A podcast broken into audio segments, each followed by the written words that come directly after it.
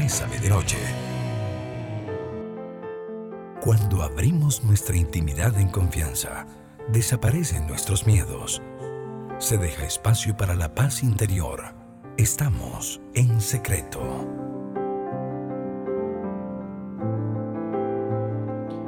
Muy buenas noches, tengan todos amigos y amigas, ¿qué tal? ¿Cómo les ha ido? Espero que hayan tenido una semana espectacular. Les habla su amigo psicólogo Rafael Ramos. Y bueno, hoy cerramos nuestra semana de programación junto a una colega, Stephanie Vilches, y vamos a estar trabajando un tema. Vean, en la vida siempre, siempre hay pérdidas. O sea, es, es un hecho real. Siempre tendremos pérdidas y estos procesos los tenemos que afrontar de la mejor manera posible en la vida siempre vamos a tener procesos de pérdidas, vamos a tener procesos que nos van a poner a veces en una dimensión en la que nos toca reinventarnos, pero la palabra pérdida está asociada a vacío, a dolor, eh, la palabra pérdida está asociada a conflicto emocional, está asociada a mm, frustración, está asociada a tensión y mucho más. Pero la palabra pérdida también podría estar asociada a otros conceptos que son profundamente interesantes. La palabra pérdida podría estar asociado también a oportunidad, a cierre, a avance, a ciclo. A veces perdemos cosas que objetivamente valen la pena. Otras veces perdemos lo que nosotros imaginamos algún día que yo creía que iba a suceder, pero eso no es nada. A veces perdemos aspiraciones e ilusiones, pero nunca fue algo concreto la vida siempre tiene pérdidas. Y ya está con nosotros la psicóloga, la doctora Stephanie Vilches desde Huacas, Guanacaste. ¿Cómo estás, Steffi? Hola, Rafa, ¿cómo estás? Muy bien, ¿y vos qué tal? Pura vida aquí, con mucho volumen, parece. No, no, no, pero soy yo. Que le, Ah, puse, bueno. que le puse todo el volumen, que esa euforia me inyectó. ¿Cómo estás, Steffi? Pura vida, Rafa, por dicha, aquí con este tema tan bonito de hoy. La palabra pérdida tiene una connotación oscura. Eh, no sé si escuchabas la intro y creo que la palabra pérdida no necesariamente tiene... Yo, es más, yo creo que la palabra pérdida es como neutra. A ver si estás de acuerdo conmigo. La pérdida es un hecho de la vida. El color es mi posición ante la pérdida. Porque yo no sé si, si a vos te ha pasado, por ejemplo, hay gente que te dice, a mí me despidieron y le di unas gracias, perder ese empleo fue lo mejor. Y no necesariamente como, como algo que uno analiza posterior, es que a veces hay pérdidas e inmediatamente tenemos factores de comprensión constructivos. Sí, yo creo que las pérdidas siempre están en- enganchadas con temas de aprendizaje, de enseñanza y también están enganchadas al cambio. Eh, cuando nosotros perdemos algo o a alguien, definitivamente estamos cambiando y la vida es un constante cambio, por ende una constante pérdida. Y vamos perdiendo todo, vamos perdiendo la juventud, vamos perdiendo el color del pelo, la- la- la- el colágeno, todo lo vamos perdiendo. Pero en mí está si quiero quedarme en lo que estoy perdiendo y no en lo que estoy ganando, porque si vemos la pérdida como un cambio, va a traer también cosas nuevas. Y yo entiendo que hay pérdidas que son más dolorosas que otras, que hay que transitar, como dice eh, la psicóloga Pilar Sordo, ¿verdad? Tenemos que transitar las emociones eh, feas, tristes, y al, al final lo que hay es un gran aprendizaje. Pero Rafa, vos sabes que yo siempre mando una tarea a mis pacientes de hacerme una lista de las mejores decisiones que han tomado en su vida y muchísimas veces están alineadas a pérdidas, a divorcios, a cambios, a alejamientos y son las mejores son las mejores decisiones porque traen cambios, ca- traen nuevos nuevos aires y cuando nosotros decidimos y nos damos la oportunidad de cambiar de zona de confort, entonces empezamos a ganar y, y es como muy bonito y muy positivo verlo de esa manera. Sí, hay, hay, hay momentos, ¿verdad? Hay momentos en los que, en los que mm, la pérdida nos asusta eh, porque estamos como entrenados, ¿verdad? Para, para cosas, eh, para, para la permanencia, estamos entrenados como para que las cosas duren por siempre, pero yo creo que la- la pérdida es una de las realidades más consistentes em, de la vida. Sí, y yo creo que da mucho miedo, ¿verdad? Y el miedo tiene dos salidas, o salimos a correr o nos paraliza. Entonces, obviamente, este, muchas veces nos paralizamos ante las pérdidas y nos paralizamos frente a los cambios. Eh, otras veces buscamos cambiar demasiado, ¿verdad?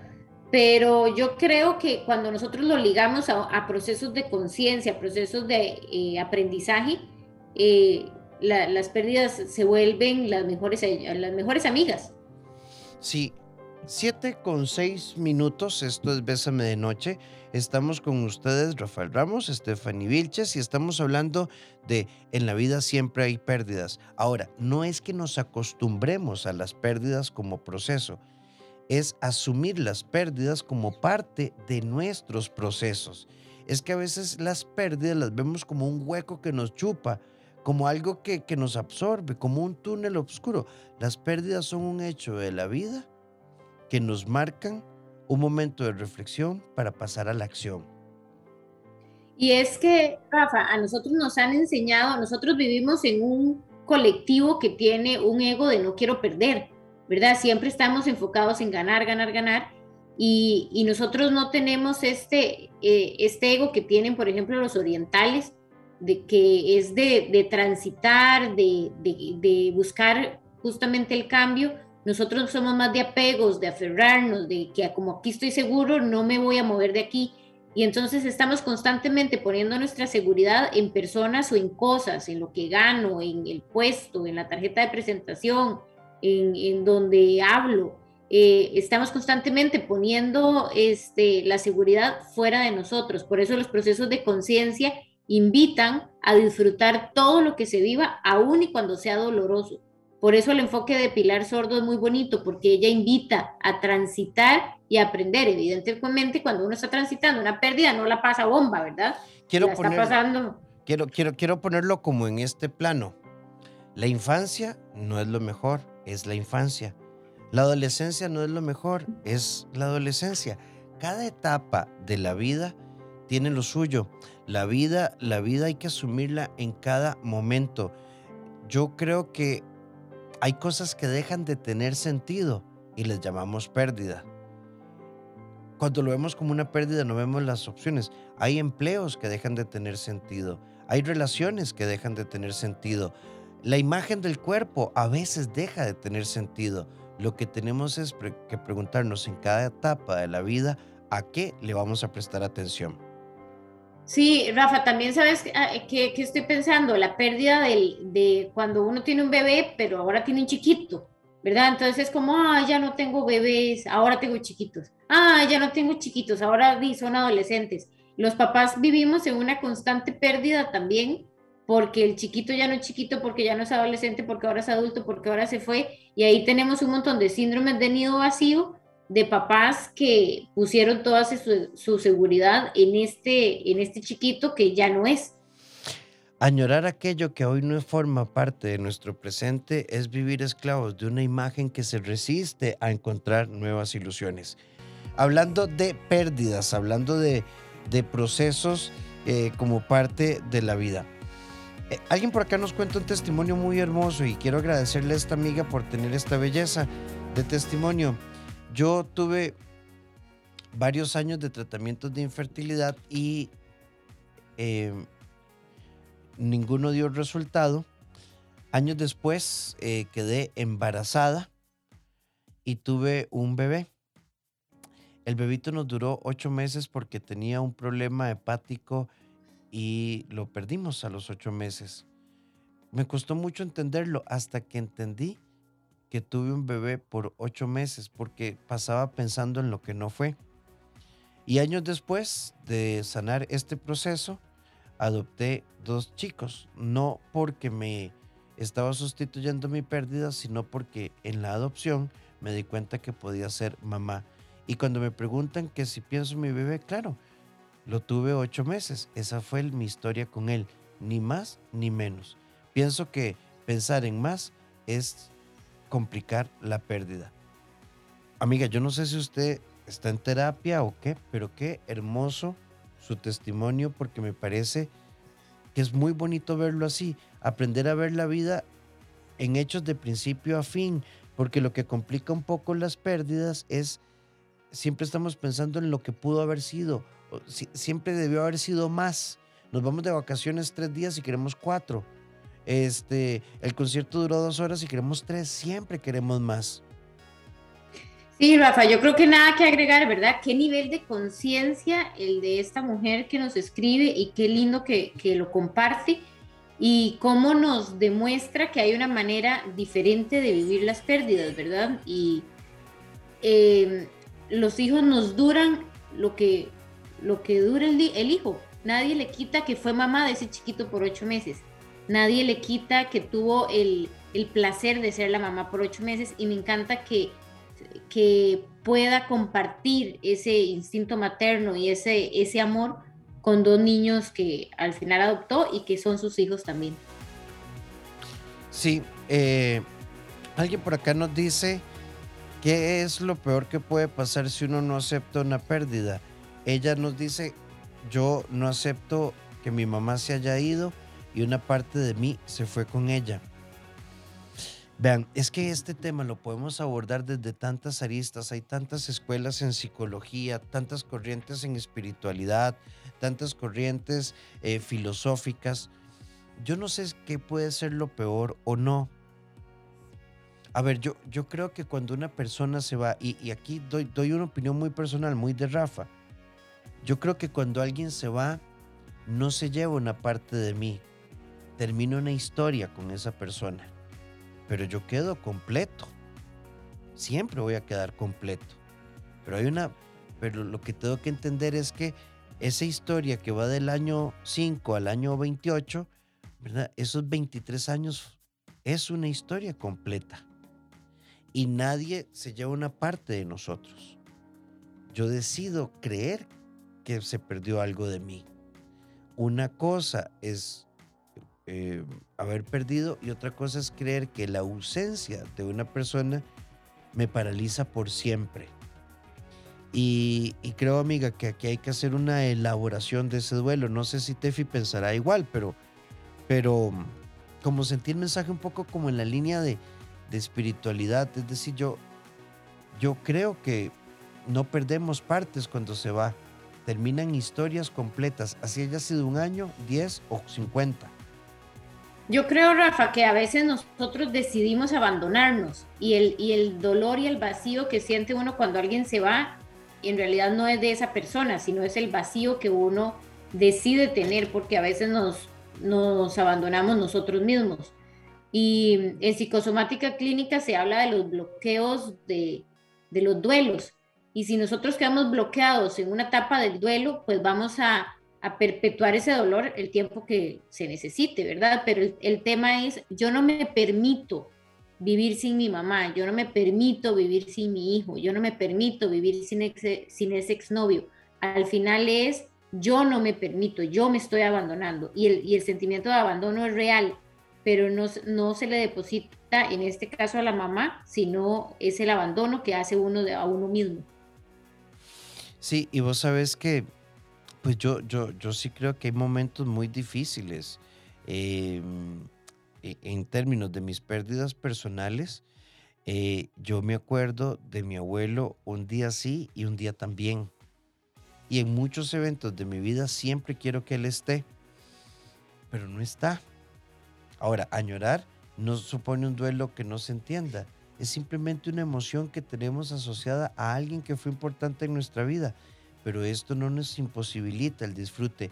Y es que, qué torta, Tefi, cuando vemos una pérdida como una razón para dejar de permitirnos ser felices. Y se honra, en, en este caso, Rafa, se honra la vida de tu abuelo, se honra cada día.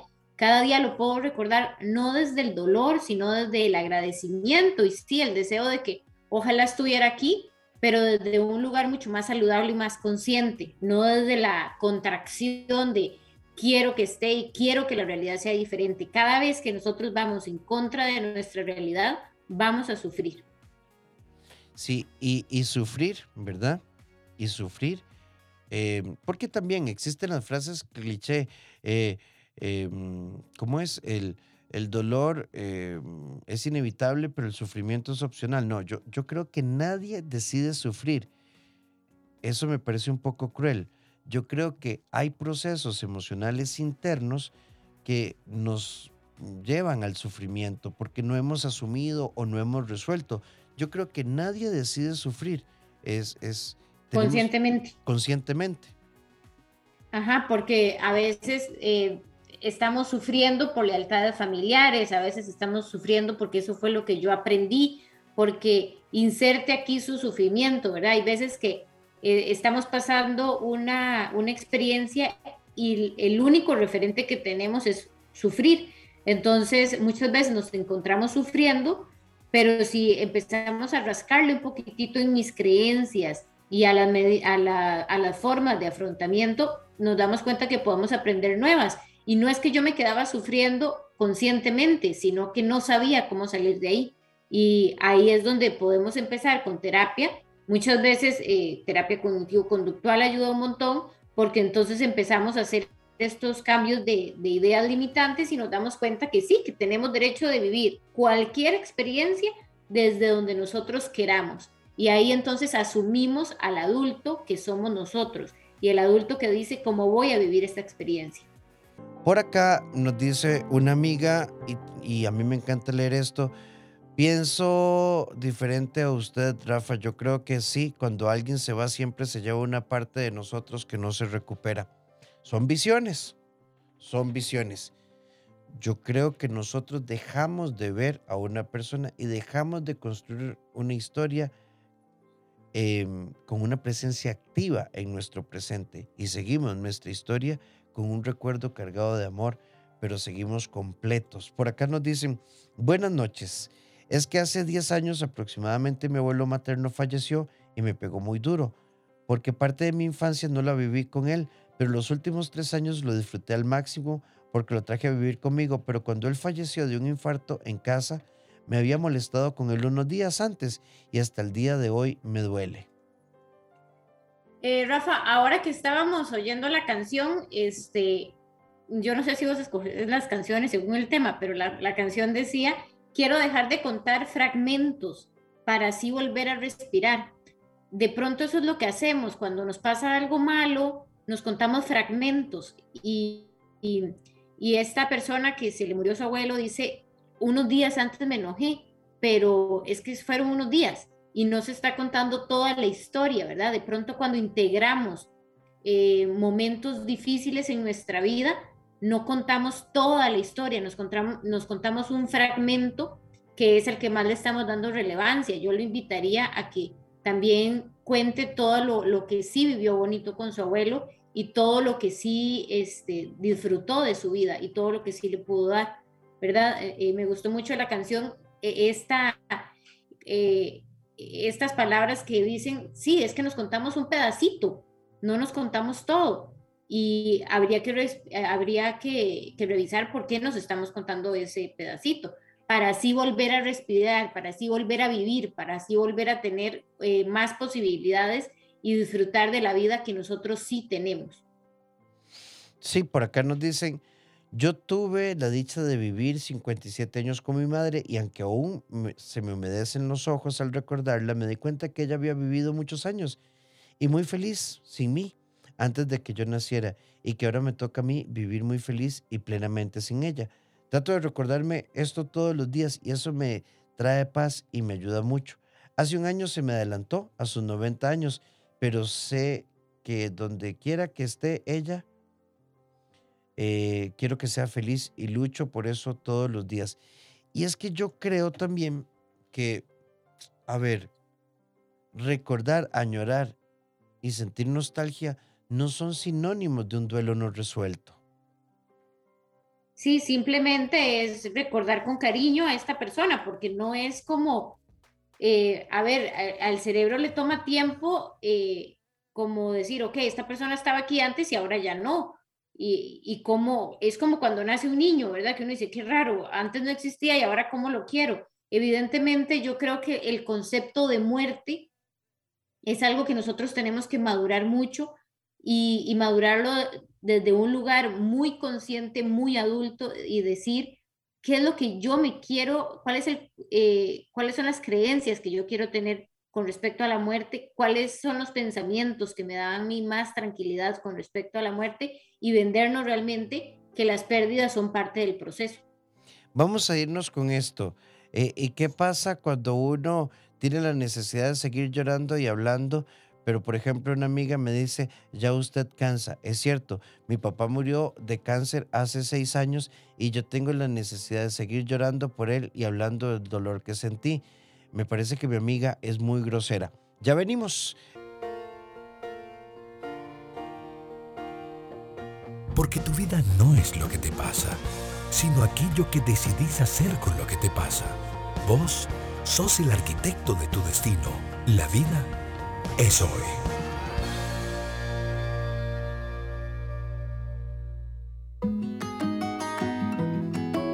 La vida siempre nos da la oportunidad de reorganizarnos, la vida siempre nos da la oportunidad de avanzar, la vida nos da la oportunidad de volver a comenzar, pero tenemos que reconocernos protagonistas de la historia porque de lo contrario nada va a pasar.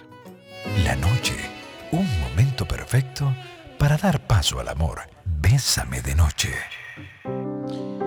7 con 35 minutos, Stephanie, una amiga nos dice en el 8990 8990 004. Eh, nuestro WhatsApp nos dice que seis años después ella tiene la necesidad de seguir hablando del dolor que sintió con respecto a la pérdida de su padre y que ha tenido diferentes conflictos con una amiga que le dice que ya es suficiente, que tiene que avanzar y que deje de llorar. Incluso nos envió un segundo mensaje y dice, lo que más me duele es que mi amiga dice que yo estoy manipulando con esto. A ver, Rafa, yo creo que eh, Salomón Selam, eh, que habla de psicosomática clínica del duelo, él habla de los bloqueos y dice que cuando uno se bloquea en tristeza, pues entonces no puede pasar al siguiente, a la siguiente etapa del duelo, ¿verdad? Pero cuando nosotros dejamos de estar tristes, también llegan muchísimos sentimientos de culpa porque ya estoy triste. Entonces mucha gente se bloquea en esta etapa por, por los mismos sentimientos de culpa de que voy a seguir viviendo, ¿verdad? Entonces, eh, una amiga no es un sostén terapéutico. Eh, cuando uno está en un duelo es, es mucho más recomendable tener un sostén espiritual o un sostén terapéutico porque de pronto la amiga no tiene las herramientas para sostener eh, el, duelo de alguien más. Sí, y, a veces ya esto yo creo que va más allá de que yo le diga ya, ya, ya, ya, Tefi, ya, deje de llorar, porque la interpretación puede ser muy descalificante, aunque tiene la intencionalidad como detrás de ese ya, ya, ya, ya, ya, es como conéctese con la vida, pero pero no entra. Para que esto entre hay que acomodar las piezas internas. Que de hecho, vamos a esta pregunta. ¿Qué se me desacomoda cuando hay un duelo, Tefi? Se nos desacomoda todo, porque el duelo pone en jaque a la realidad que yo me he vendido.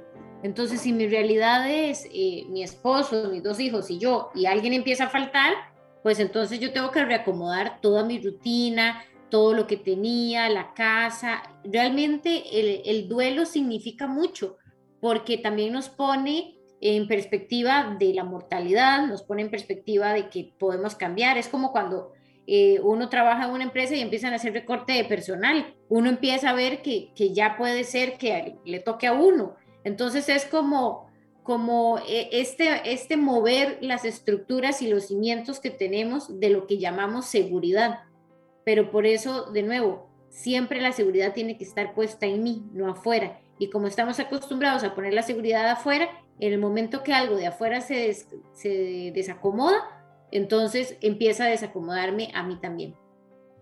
Sí, y se vuelve como muy complejo, se vuelve como muy duro. También acá nos dice, buenas noches. Eh, un día escuché a un experto decir que ante una pérdida el dolor es tan grande que se puede compensar con tener la esperanza de que esa persona algún día regresará y esto evitará el dolor. Pasados los días eso no ocurre, pero la conciencia de otra, pero lo concientizas de otra manera y así se evitó el dolor. ¿Qué tanto puede afectar esto para retardar el proceso de duelo? ¿Qué tanto? No sé, porque esto depende mucho del proceso, pero por lo menos mi recomendación, cargado de amor, empatía y delicadeza, el enfoque debe ser realista. Sí, yo creo, Rafa, y, a veces eh, cuando son duelos como de pareja, que uno espera que llegue, también uno empieza a ver que la gente no, no cierra y rápidamente busca otra pareja. Y entonces regularmente lo que hacemos es tapar el vacío con otra persona. Y, luego ya no, ya no me pesa solo uno, sino que son dos. Y poco a poco se nos va haciendo esta bola de nieve donde es duelo tras duelo y, vamos buscando siempre afuera, buscando eh, sustituir, eh, buscando alguien que me acompañe, por no permitirme estar conmigo, conectar conmigo y hacer eh, una introspección en la que yo sea mi zona de seguridad. Sí, porque, ¿sabes cómo lo pienso? Tefi acaba de terminar con su pareja, piensa que va a volver. Piensa que él en este momento te piensa. Piensa que no se fue. Solo piensa que esto es un segundo que se te ha hecho eterno. Y cuando me doy cuenta son 15 años, el otro ya con trillizos, ¿verdad? Y yo pensando que va a volver. Claro, entonces ahí es donde necesitamos sentido de realidad. Y, quedarme en negación de va a volver o esto no está sucediendo, solo me va a atrasar mi, mi ciclo del, del, duelo, ¿verdad? No, no voy a vivir todo el proceso porque me quedo en la primera etapa, que es la negación. Sí hay un momento que psíquicamente nosotros decimos esto no está pasando, porque el sistema nervioso, para que uno pueda sobrellevar lo que está sucediendo, lo primero que hace es decir, no, esto no está pasando. Pero eso tiene que durar muy poco tiempo, porque luego ya entonces empieza el enojo, la tristeza y todo esto para poder sanar. Escuchando, me llegó la frase sentido de realidad. ¿Qué puedo hacer? Terminé hace tres meses y me siento perdida. Mi expareja empezó una nueva relación 15 días después que terminamos y me duele yo no quiero llorar más. Mis amigos me dicen que ya el duelo tiene que pasar, pero saber que me bloquea y me desbloquea de redes me hace daño. Yo intento salir adelante, pero hay días en que siento que los recuerdos me matan. ¿Tienen alguna guía? La, la primera amiga es que tal vez práctica, práctica, ve tu redacción. Él me bloquea y me desbloquea y eso me mata y me duele. Quiere decir que vos estás pendiente de ese proceso creo que vos deberías asumir el proceso, decidir o bloquear, o, y yo, ¿verdad? Con respeto a todas las opiniones diferentes que hay en torno a lo que voy a decir, bloquear o no bloquear, hoy en día se nos hace un lío en la cabeza. Esto lo inventaron en Silicon Valley ah, por ahí del 2008, 2009, y a partir de ahora no sabemos qué hacer. Yo creo que el alcohólico anónimo decide dejar de ir al bar y opta por ir a las reuniones. La persona que tiene un tema de sobrepeso va al nutricionista y se empieza a enamorarse de la ensalada de pepino y atún, ¿verdad? Este, y administra la ingesta de empanadas. Y empezamos a tomar decisiones que provocan salud. Y si algo no te provoca salud mental, entonces ah, hay que hacer una elección. Sí, yo creo, Rafa, que, que, el mejor consejo que uno le puede dar a alguien es que se centre en sí mismo, ¿verdad? Porque de pronto cuando nosotros nos damos cuenta le estamos dando las llaves de nuestra paz y de nuestra salud mental a otra persona que realmente si ya empezó 15 días después con otra persona, yo me atrevería a decir que no es el indicado, digamos, no es lo, lo que ella anda buscando, ¿verdad? Eh, pero a veces nos quedamos sufriendo por el, hombre ideal, no por el hombre real que estaba ahí, ¿verdad? O la mujer ideal. Entonces, cuando nosotros tenemos un duelo, de pronto está el duelo real y el duelo simbólico. El duelo real es, sí, ya no, ya no tengo novio, pero el duelo simbólico es, yo perdí el verdadero, pero también perdí este príncipe azul que me había hecho en mi cabeza, que es por el que más lloramos en realidad. Entonces, eh, cuanto uno se hace cargo de su proceso, toma conciencia y empieza a ver por qué yo me enganché tanto con esta persona, por qué eh, terminó siendo más necesario eh, que, lo querido, ¿verdad? Cuando empezó a ser una persona que donde yo ponía mi seguridad, ahí entonces empezamos a hacer un proceso de introspección, de conciencia, que ya no está enfocada en el otro, sino en mí los procesos de duelo por, por pérdida de pareja, regularmente nosotros nos vamos a él me bloquea, él me desbloquea, pero si yo no estoy pendiente, realmente no me debería importar. Sí, el segundo término que está en tu control, asumir este proceso. Claramente, cuando uno le dice, mira, Stephanie, yo quiero que sepas que en este momento necesito terminar, eh, quiero estar un tiempo solo porque necesito resolver algunas cosas y 15 días después ponen, Norberto está en una relación, di, pues siempre, ¿verdad? Esto nos, no, uno, di, uno dice, juepuchis, ¿verdad? Por no decir lo que uno dice pero, pero lo que está en tu control es lo que va a suceder a partir de ahora. Hay quienes hacen un seguimiento gráfico por meses, de meses, de meses sobre lo que está haciendo su expareja. Claro, y entonces ahí empezamos con conductas que no son saludables para nosotros y que a la otra persona no le afectan en lo más mínimo. Entonces es un, es un ciclo de agresión hacia uno mismo y empiezo a buscar y buscar información de quién es la nueva pareja, por qué, por qué la prefirió a ella, por qué no me prefirió a mí. Y eso no tiene nada que ver conmigo.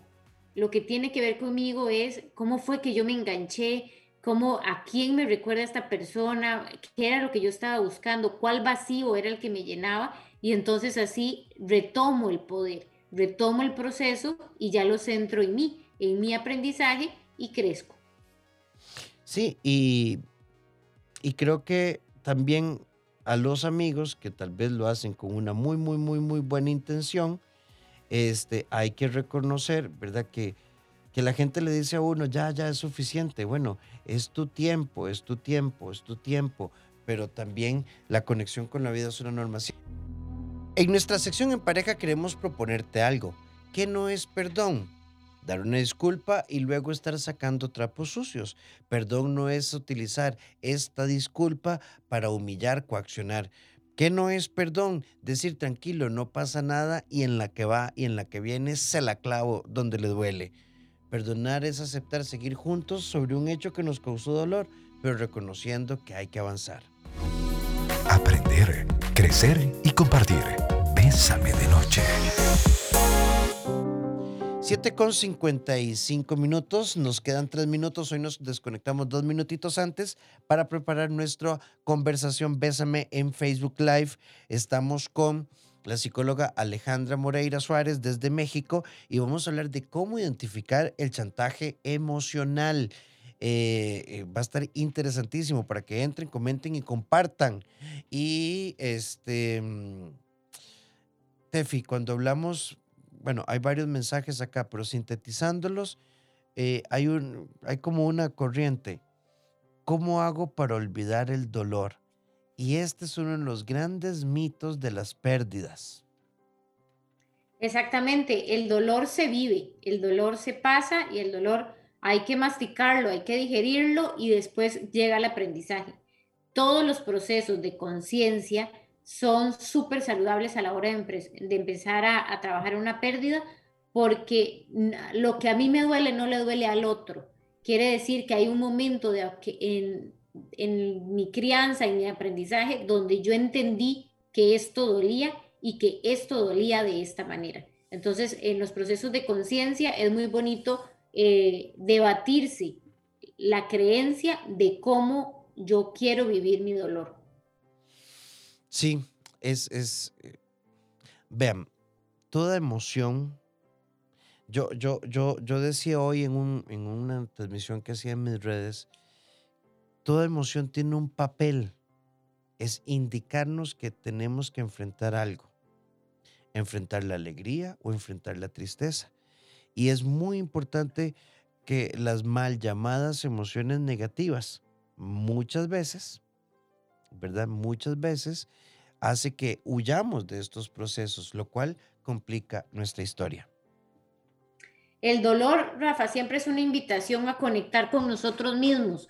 Es como volver a, la posición fetal, hacernos bolita y darnos el amor, el cariño, el cariño que necesitamos y saber sostenerse, saber que, que como adultos podemos sostenernos y que nadie se lleva un pedazo de nosotros.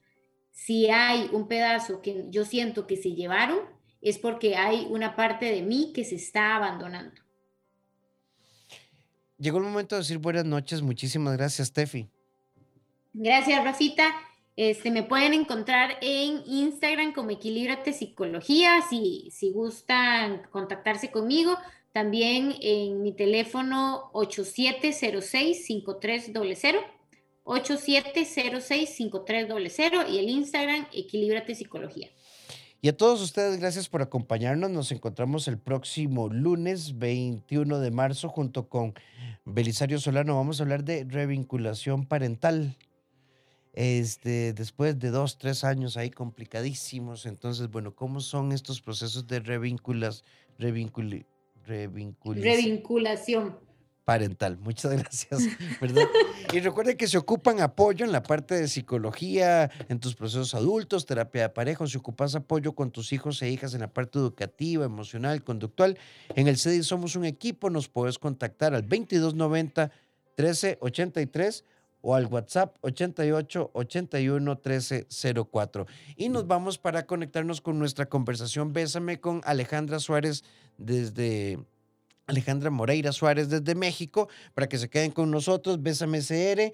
Feliz noche, feliz descanso. Gracias, Steffi. Gracias, Rafita. Suerte ahora. Gracias.